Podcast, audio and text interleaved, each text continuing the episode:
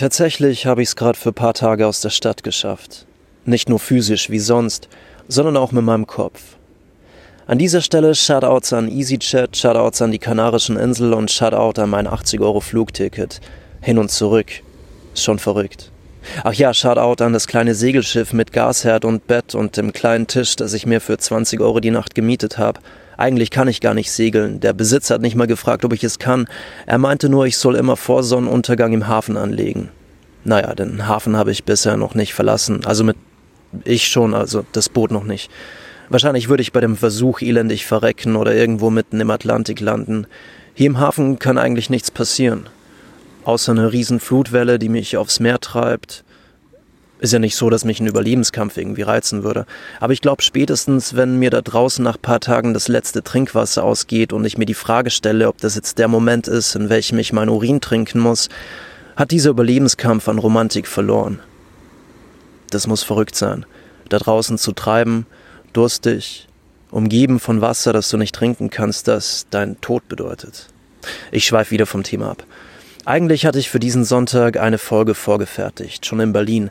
Aber wäre irgendwie strange, wenn ich hier im Atlantik hänge und eine Folge veröffentliche, die ich in fucking Berlin aufgenommen habe.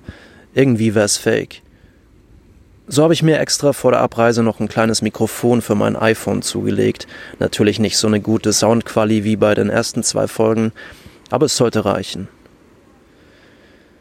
Ich bin gerade auf dem Deck. Die Wellen lassen das Boot langsam hin und her schaukeln und die angefangene Weinflasche von gestern rollt langsam von der einen Seite des Bootes zur anderen, hat irgendwie was Meditatives. Die kleine Bar am Hafen ist mäßig besucht und eine auf einer kleinen Bank gegenüber vom Steg knutscht gerade ein Pärchen. Und versteckt zwischen den felsigen Riff des Hafens suchen zwei Meerjungfrauen nach Muscheln unterschiedlicher Größe, um sich einen neuen BH zu basteln. Nur ich kann sie sehen. Spaß, also die zwei Meerjungfrauen sind eigentlich zwei Angestellte der Stadt, die den Plastikmüll aufsammeln, aber ich mal mir die Welt manchmal gerne schöner aus, als sie ist. Irgendwie ist es gerade der perfekte Zeitpunkt und der perfekte Ort, um eine Geschichte vorzulesen. Es ist eine aus dem Buch, das ich geschrieben habe. Normalerweise finde ich Dinge, die ich schreibe, egal ob Geschichten oder Songs, nachdem ich sie fertig schrieb oder aufnahm, nicht mehr gut und habe das Bedürfnis, was dran zu ändern. Das ist einer der Gründe, warum mir mein Produzent ungern neu abgemischte Songs schickt.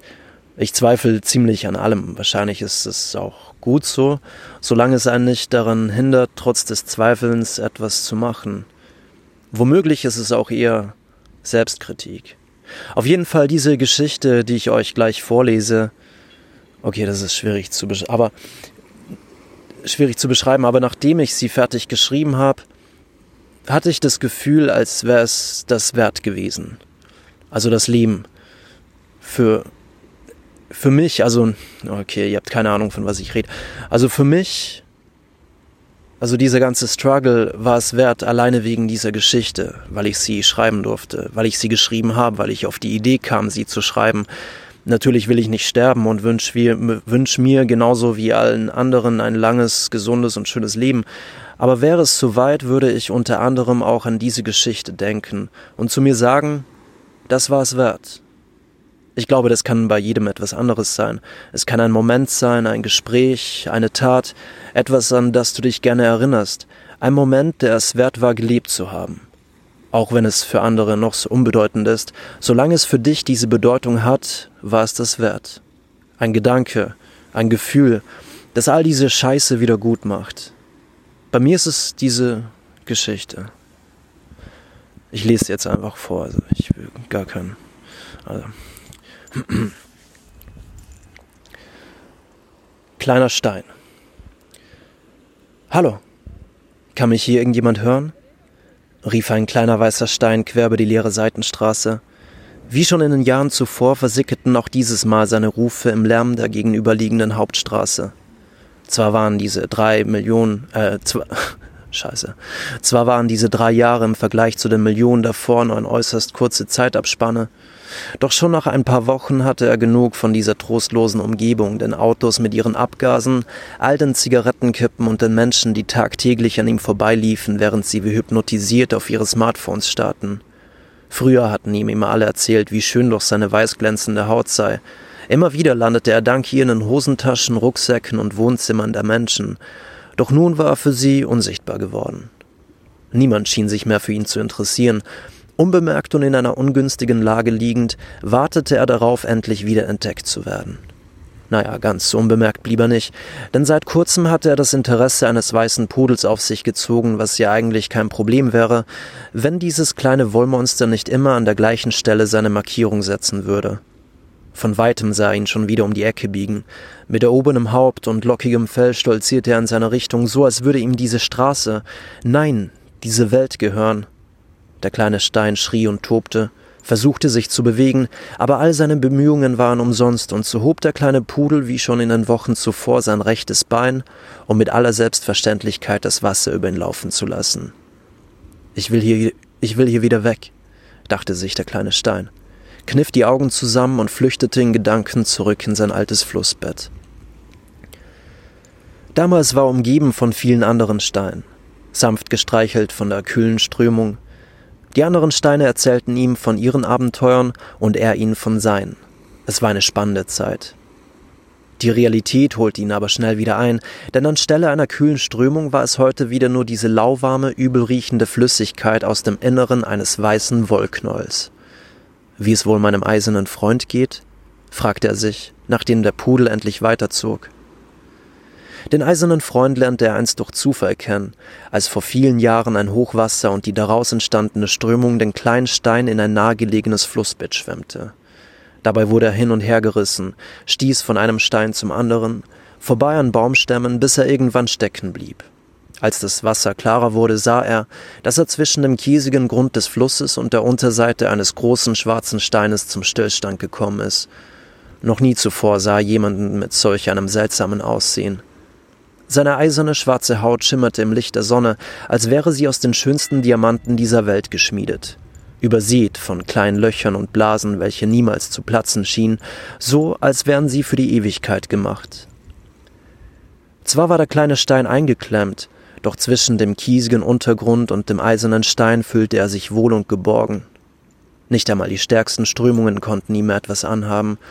So wurde der eiserne Stein nicht nur sein bester Freund, sondern auch sein großer Bruder, welcher ihm Schutz und Halt bot, während die anderen Steine immer wieder weiterzogen, selbst dann, wenn sie es gar nicht wollten.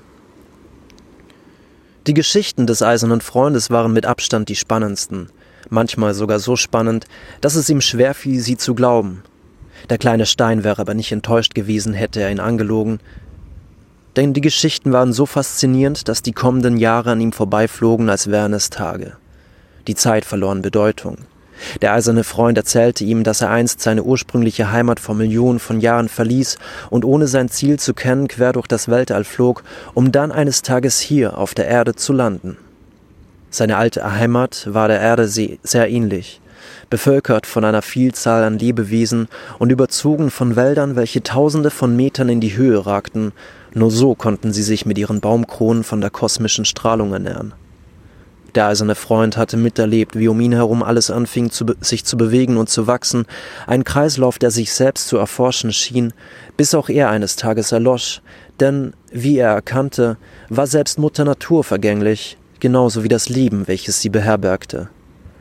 Alles hat irgendwann ein Ende, sagte er zu dem kleinen Stein, als vor ihm ein noch kleinerer Stein von der Strömung mitgerissen wurde.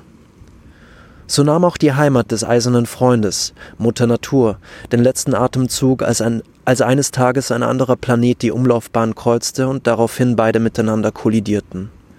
Die durch den Aufprall entstandene Explosion, der Druck, die heiße Lava verliehen dem eisernen Freund sein Aussehen.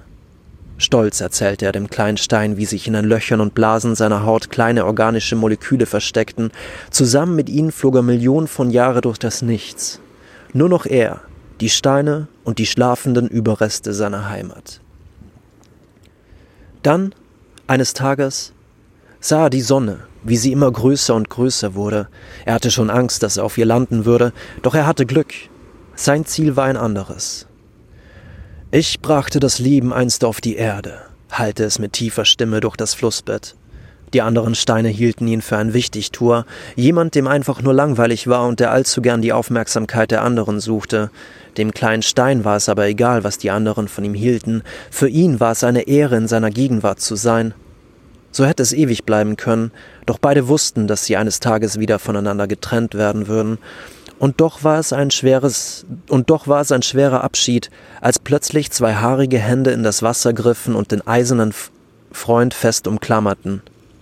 Das Funkeln seiner Haut hatte die Aufmerksamkeit eines dieser neuartigen Lebewesen auf sich gezogen, doch der eiserne Stein war zu schwer und zu tief im Boden versenkt, um ihn mit bloßer Hand herauszuziehen.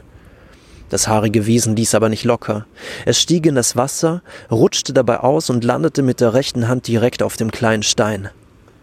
Viel Glück, kleiner Stein, rief ihm der eiserne Freund hinterher als er sah, wie sich die Hand des Wesens langsam schloss und den kleinen Stein fest umklammerte. Das haarige Wesen sprang sofort aus dem kalten Wasser, rannte schreiend auf allen Vieren dem Ufer entlang rein in den nahegelegenen Wald, sprang von Baum zu Baum, bis es von mehreren seiner Artgenossen umzingelt wurde. Noch immer hielt das Wesen den kleinen Stein fest umschlossen in seiner Hand. Plötzlich schrien sie sich alle gegenseitig an und klopften mit ihren Fäusten auf den Brustkorb. Ein bedrohliches Trommeln hallte durch den Wald. Dann ging alles sehr schnell. Mit voller Wucht warf das haarige Wiesen den kleinen Stein einem anderen an den Kopf. Autsch! schrie der kleine Stein, prallte ab und landete auf dem Boden des Waldes. Die Wiesen zogen daraufhin schreiend weiter und führten ihren Kampf in den Bäumen fort.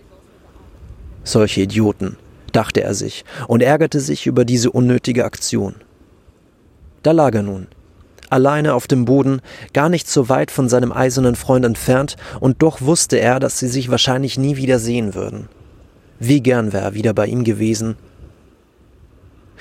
Nach ein paar Monaten war er bedeckt von Ästen und Bäumen, bis sich alles um ihn herum langsam zersetzte und ihn immer fester umschloss. Alles, was er hörte, war das Graben der Würmer.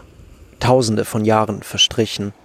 Es fühlte sich an, er fühlte sich aber weder allein noch war ihm langweilig, denn die Ruhe tat ihm gut, und so ließ er während dieser Zeit all die Geschichten des eisernen Freundes Revue passieren, meditierte und malte sich seine bevorstehenden Abenteuer aus. Irgendwas wird irgendwann irgendwo immer passieren, sagte ihm einst der eiserne Freund, und so hörte er eines Tages ein leises Hämmern, das immer lauter und lauter wurde. Allmählich begann die Erde zu vibrieren. Was kann das nur sein? Fragte er sich, während sich die Würmer um ihn herum immer tiefer in die Erde gruben. Er aber war, auf dem, war dem kommenden Ereignis hilflos ausgeliefert. Auch wenn es unheimlich war, Angst hatte er aber keine. Endlich passiert wieder etwas, dachte er sich und konnte es kaum erwarten, endlich wieder ein neues Abenteuer zu beginnen. Plötzlich machte es einen kräftigen Ruck, und zum ersten Mal seit tausenden von Jahren traf das Licht der Sonne wieder seine Haut. Sie war noch immer die gleiche, doch anstelle des Waldes schossen nun riesige steinerne Gebilde aus dem Boden, als wären sie dafür gemacht, den Himmel zu berühren. So etwas hatte er noch nie zuvor gesehen. Es sah nicht danach aus, als wären sie natürlichen Ursprungs, es sah so aus, als hätte sie jemand dorthin gestellt, glatt geschliffene Steine, teilweise durchsichtige Wände, in welchen sich die Sonne spiegelte. Über ihnen flogen groß, große Objekte, welche den kleinen Stein an Vögel erinnerten, doch sie schlugen nicht mit ihren Flügel, Flügeln, sondern zogen langsam in einer geraden Linie über den Himmel. Hinter ihnen kam eine dünne weiße Wolke zum Vorschein. Wie bin ich hier gelandet? dachte sich der kleine Stein und bemerkte nun, dass um ihn herum Dutzende aufrecht stehender Wesen waren. Sie sahen jenen ähnlich, dass ihn einst aus dem Wasser zog, doch viele ihrer Haare hatten sie mittlerweile abgelegt. In bunten Farben gekleidet liefen sie hin und her. Eines dieser Wesen saß in einem gelben eisernen Monster und steuerte einen riesigen eisernen Arm, welcher ohne Mühe ein tiefes Loch in den Boden grub. Aus diesem Loch holten sie ihn heraus. Doch bevor sie ihn wieder mit neuer Erde überhäuften, griff eines der Wesen nach dem kleinen Stein, wischte den Dreck von seiner Haut und packte ihn in seine Hosentasche. Von da an wurde er immer weitergegeben, von Wesen zu Wesen, welche sich, wie er später herausfand, selber Menschen nannten. Eines Tages aber fiel er aus einer der Hosentaschen und landete auf der trostlosen Straße zusammen mit dem immer wiederkehrenden Pudel. Bis hierhin war alles ein großes Abenteuer, doch mit dieser neuen Welt konnte er sich einfach nicht anfreunden, konnte er einfach nichts anfangen. Sie sah einfach nur hässlich aus. Als eines Tages auch der Pudel nicht mehr an ihm vorbeilief, war seine Freude zuerst groß, doch schon nach ein paar Tagen fehlte ihm dieses arrogante Wollknäuel. Immerhin war es das einzige Wesen, das ihm Aufmerksamkeit schenkte. Und so verstrichen die Jahre, die Gebilde wuchsen immer höher in den Himmel, und die Vögel mit ihren starren Flügeln wurden größer und größer. Es sah danach aus, als ob der Lebensinhalt der Menschen darin bestand, immer größer und schneller zu werden. Für den kleinen Stein machte dies keinen Sinn, und so blieb er stets der gleiche. Alles hat irgendwann ein Ende. Eines Tages bemerkte er, dass die Menschen ihre Gebilde, welche sie Wolkenkratzer nannten, verließen. Auch der Verkehr auf der Hauptstraße wurde von Tag zu Tag weniger, und als die letzten Menschen schreiend durch die Straßen rannten, wusste er, dass etwas, dass gleich etwas Bedeutendes passieren wird. Dann ein lautes Poltern. Die Scheiben der Wolkenkratzer begannen zu zerspringen, und an jener Stelle, an welcher einst der Pudel um die Ecke bog, peitschten gewaltige Wassermassen daher. Peitschten gewaltige Wa Wassermassen daher, Jesus. Sie rissen alles mit, was sich ihnen in den Weg stellte, auch den kleinen Stein. Das Meer hatte sich das Land zurückgeholt, und als sich das Wasser nach ein paar Tagen wieder beruhigte, taumelte der kleine Stein zusammen, langsam auf eine der nun mit Sand bedeckten Straßen. So ruhig war es hier schon lange nicht mehr, dachte sich der kleine Stein und beobachtete, wie die Fische und Krabben in den Wolkenkratzern ein neues Zuhause fanden. Riesige, bunte Korallen entstanden entlang der Gemäuer, und als sie anfingen zu sprechen, erzählte er ihnen sofort von all seinen Abenteuern. Er konnte gar nicht mehr damit aufhören. Glücklicherweise wuchs direkt unter ihm eines dieser großen Korallenriffe, und so wurde er von dem Sand und Schlamm verschont, welcher sich in den Millionen von Jahren auf dem Boden ablagerte. Hoch oben thronte er über dem Meeresboden, während seine Geschichten kilometerweit durch das Meer halten. Irgendwas wird irgendwann irgendwo immer passieren. Habt keine Angst, sagte der kleine Stein zu den Korallen, als nach Millionen von Jahren der Boden und das Wasser immer heißer und heißer wurden. Lava schoss aus dem Boden, das Wasser begann zu verdampfen, es war soweit, er spürte, dass er kurz vor dem größten Abenteuer seines Lebens stand. Gut konnte er sich noch all die an all die Erkenntnisse der Menschen erinnern. Er hatte vieles von ihnen gelernt, und trotzdem hatten sie es nie geschafft, von ihren Fehlern zu lernen. In ihren Wohnzimmern hatten sie Fernsehgeräte stehen, welche ihnen immer die neuesten Entdeckungen mitteilten.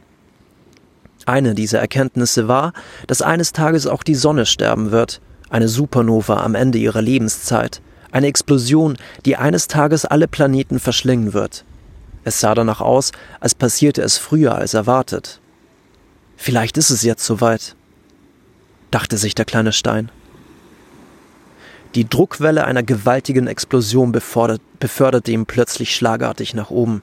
Das Komische war, dass es auf einmal kein Oben mehr gab, denn schon kurz nach der Explosion schwebte er schwerelos durch all das Gestein und die Lava, welche binnen von Sekunden erstarrte. Er hörte die anderen Steine, wie sie vor Freude schrien, während sie auf den Trümmern der einstigen Erde ritten. Auch die anderen Planeten gingen nacheinander in Flammen auf. Es sieht wunderschön aus, dachte er sich. Kurz war er traurig, als er an all das Leben dachte, welches auf einen Schlag erlosch, doch er wusste, dass es an einem anderen Ort wieder erblühen würde, an tausenden von Orten, getragen von Steinen wie dem eisernen Freund. Der kleine Stein drehte sich wieder um und blickte in die Weiten des Weltalls. Ein breites Lächeln zog sich über sein Gesicht, und er musste laut lachen, als er an seine Zeit auf der einsamen Straße dachte, an den kleinen Pudel, der immer an ihm auf ihn urinierte und die Menschen, welche die meiste Zeit damit verbrachten, auf ihre Smartphones und Fernseher zu starren, nur wenige von ihnen hatten bemerkt, bemerkt, auf welch einem wunderschönen Planeten sie doch einst lebten und welch Ehre es doch war, überhaupt jemals gelebt zu haben. Für den kleinen Stein ging das Abenteuer weiter. Noch immer spiegelte sich die Explosion des Sonnensystems auf seiner Haut, doch dieses Mal in ungewohnten Farben, so als wäre er mit Tausenden von Diamanten bedeckt.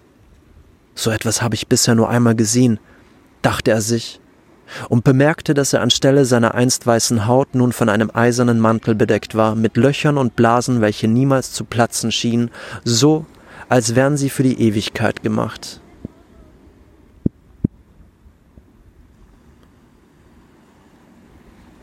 So, ich gehe jetzt ein Bier trinken. Me gusta cerveza. Hablo un poco español, pero muy bien inglés y alemán. Adiós.